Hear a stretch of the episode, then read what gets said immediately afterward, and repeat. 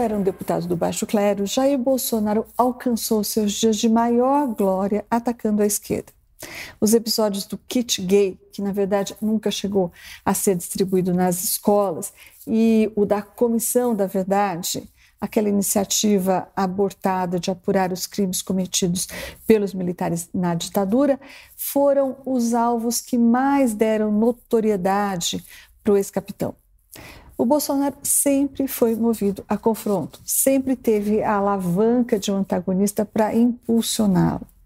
O antipetismo, por exemplo, ajudou ele a se eleger presidente. Depois de eleito, Bolsonaro foi em busca de novos inimigos. O Congresso, o Supremo Tribunal Federal, a imprensa, vai variando. Neste momento, o inimigo atende pelo nome de João Dória. Na visão do Planalto, algumas posturas recentes do Tucano, como o recuo na liberação das medidas de combate à pandemia, por exemplo, ajudam a realçar pontos cruciais do discurso bolsonarista, sobretudo o de que a economia não pode parar por causa do coronavírus. A pesquisa Datafolha divulgada hoje confirmou monitoramentos do Palácio que já apontavam para manutenção da popularidade do presidente mesmo com o agravamento da pandemia, mesmo com a guerra das vacinas, mesmo com a redução do auxílio emergencial e mesmo com a subida do preço dos alimentos que aconteceu recentemente. Continuam achando o governo Bolsonaro ótimo ou bom 37% dos brasileiros, que é a mesma taxa aferida em agosto. As avaliações de ruim ou péssimo oscilaram para baixo, de 34% para 32%.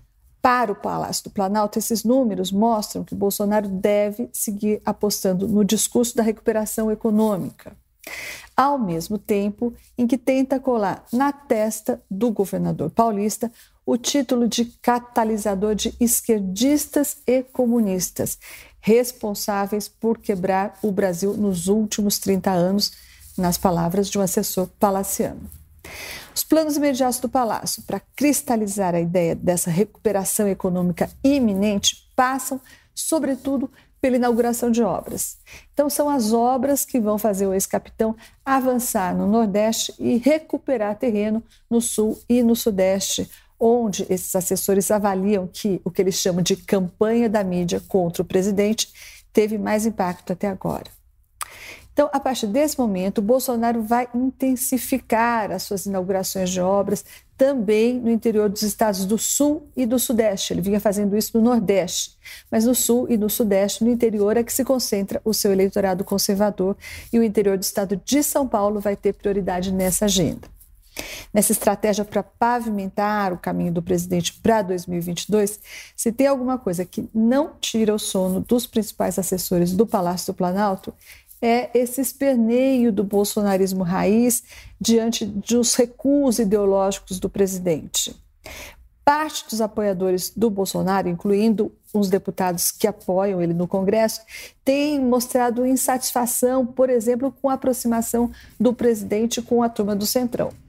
Mas para o núcleo estrategista do Palácio, essa, essa insatisfação não vai abalar em nada o apoio ao presidente. Isso porque, se é possível pespegar no Tucano Dória a pecha de esquerdista, não é fácil identificar, ao menos até agora, um nome competitivo à direita de Bolsonaro ou mesmo no mesmo quadrante que ele. Em outras palavras, bolsonaristas raiz, frustrados ou não, vão ficar com Bolsonaro simplesmente porque eles não têm para onde correr.